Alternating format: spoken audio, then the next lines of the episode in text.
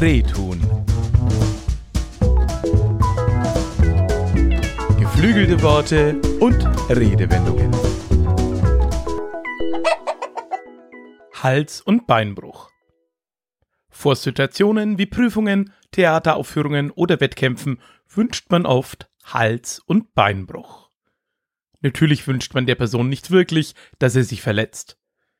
Vielmehr kommt der Gruß aus dem Jiddischen und heißt dort Haslacha Uracha. Der Gruß bedeutet Glück und Segen und wurde lautmalerisch ins Deutsche übernommen. Im Englischen wünscht man ganz ähnlich Break a leg, also wörtlich Brich ein Bein. Wie immer im Theaterbereich gibt es viele Bräuche und Aberglauben. So soll das Wünschen von viel Glück genau das Gegenteil bewirken. Daher wünscht man sich auch zum Beispiel im Tanztheater das französische Merde, zu Deutsch Scheiße. Eine weitere Theorie des englischen Breaker Leg ist die sogenannte Legline. Die Legline ist ein Ort hinter der Bühne. Früher wurden Schauspieler nur bezahlt, wenn diese auch aufgetreten sind. Und so warteten die Schauspielerinnen und Schauspieler hinter der Bühne, ob sie abgerufen werden.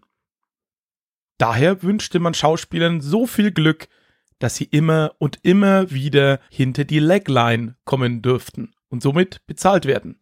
Also immer wieder gebucht und somit reich werden. Also, für die nächste Prüfung, den nächsten Wettkampf, den nächsten Auftritt oder was auch immer es ist, Hals- und Beinbruch.